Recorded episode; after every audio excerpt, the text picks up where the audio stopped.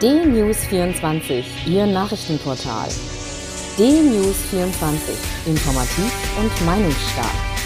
D-News24 finden Sie auch bei Facebook, Instagram, Twitter und als D-News24 TV bei YouTube. D-News24. Wir informieren, Sie entscheiden.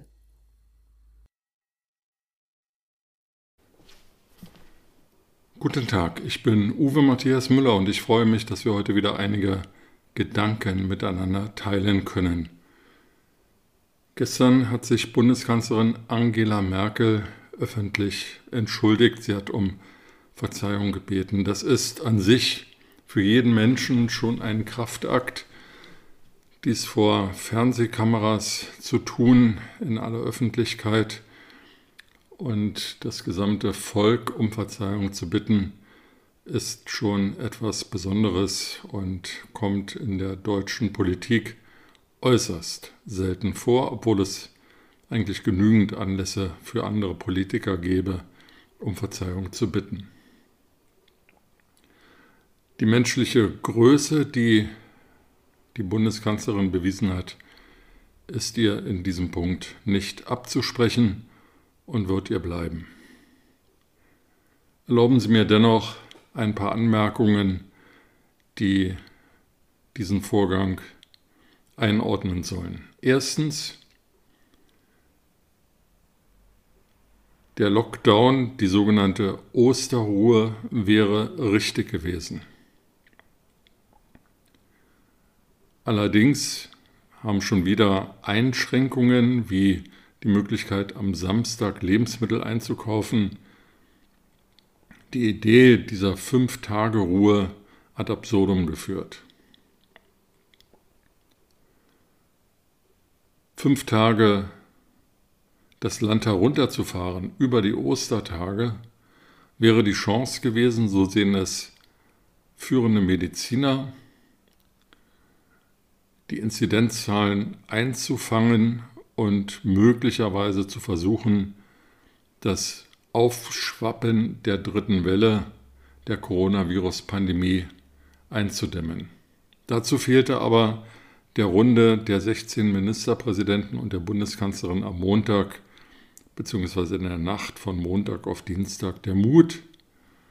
Anscheinend wollten sie es den Bürgern nicht zumuten, am Mittwoch darüber nachzudenken, was am Donnerstag, Freitag, Samstag, Sonntag und Montag gegessen wird und so sollten also Lebensmitteleinzelhandelsgeschäfte geöffnet bleiben.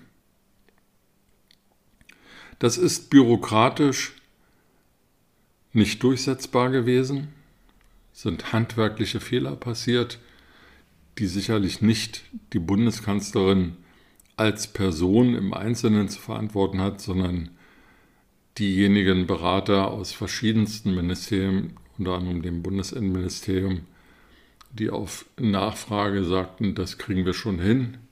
Es war eben nicht hinzukriegen in Deutschland.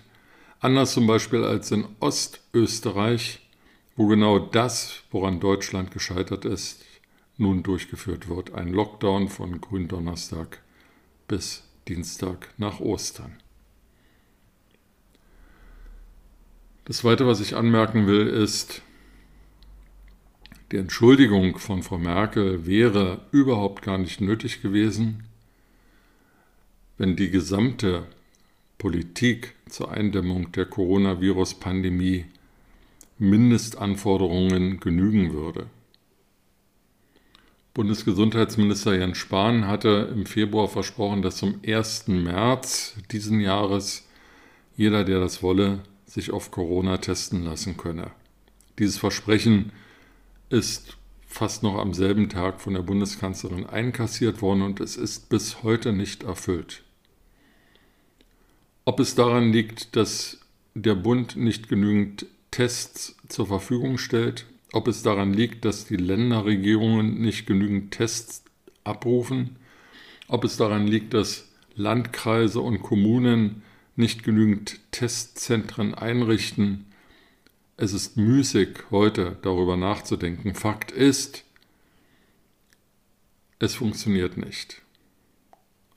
Es gibt eine Reihe von Öffnungsschritten, die aber saugefährlich sind und die weniger gefährlich wären, wenn an diesen Öffnungsschritten nur Leute teilnehmen könnten, die getestet wurden. Ich will Ihnen noch ein anderes Beispiel geben, das ich gestern im Fernsehsender Phoenix hörte. Dort berichtete Gerd Joachim von Valois von einem TV-Techniker, der sechs Wochen Urlaub gehabt hätte und diese sechs Wochen in Thailand verbrachte. Als er in Thailand landete, musste er sich testen lassen und zwei Wochen in Quarantäne gehen. Er hat dies gemacht, weil er es einkalkuliert hatte und weil er dann noch vier Wochen hatte für seine Thailand-Rundreise. Als er zurückflog nach Deutschland und in Frankfurt am Main landete, fragte ihn niemand nach einem Testergebnis und forderte ihn niemand auf, in Quarantäne zu gehen. Genau das zeigt das Komplettversagen der Behörden. Ich will hier nicht von Komplettversagen der Politik reden, die es nicht schaffen, auch nach zwölf Monaten Pandemie allgemeingültige Regeln aufzustellen und für deren Einhaltung zu sorgen. Das Thema Mallorca und MacPom hatten wir hier schon.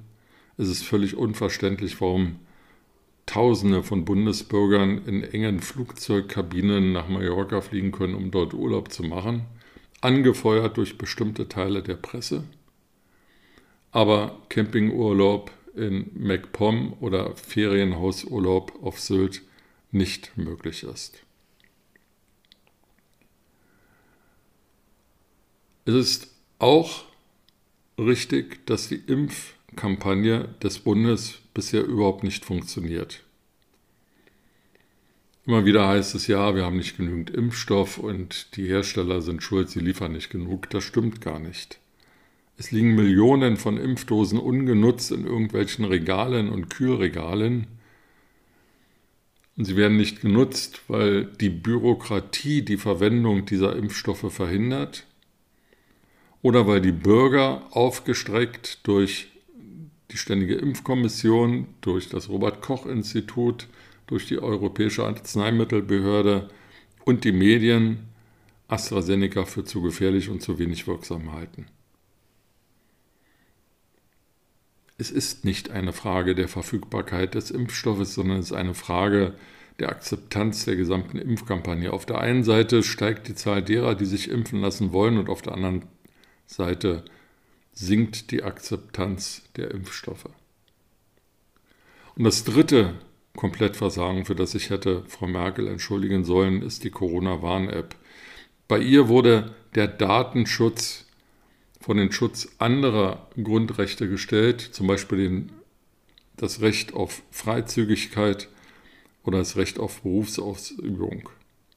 Datenschutz wiegt bei der Corona-Warn-App schwerer als alles andere. Und das ist nicht akzeptabel, das ist nicht funktionabel und führt eigentlich zu nichts, außer zu Ausgaben von mehreren 10 Millionen Euro für die Entwicklung und den Betrieb der App, die keinen Nutzen bringt. All das sind Dinge, für die sich hätte Frau Merkel entschuldigen sollen und entschuldigen müssen. Ich will noch einen letzten Punkt anfügen, der mir besonders wichtig ist. Frau Merkel hat sich vor laufenden Kameras im Bundeskanzleramt entschuldigt, im Rahmen einer eiligst einberufenen Pressekonferenz. Sie hat dann wortgleich im Plenum des Bundestages, wo sie ab etwa 13.10 Uhr zur Befragung der Bundesregierung zur Verfügung stand, diese Erklärung erneut vorgelesen. Ich finde es nicht gut, dass die Presse zuerst von dem erfährt, was Frau Merkel zu sagen hat, und dann erst die Volksvertreter. Hier zeigt sich ein weiteres Mal die ganze Missachtung des Parlaments denn eigentlich ist das Parlament, der Bundestag, ein ranghöheres Verfassungsorgan als die Bundesregierung. Aber die Bundesregierung legt anscheinend in sicherer Hoffnung und sicherem Glauben von den Regierungsfraktionen getragen zu werden und nicht gefährdet zu sein, wenig Wert auf Stil und Anstand. Es wäre ein gutes Zeichen gewesen, wenn die Bundeskanzlerin sich vor dem Deutschen Bundestag beim deutschen Volk entschuldigt hätte und nicht vor der Presse. Heute wird Frau Merkel eine Regierungserklärung abgeben. Zunächst sollte es eine Regierungserklärung zum bevorstehenden EU-Gipfel sein.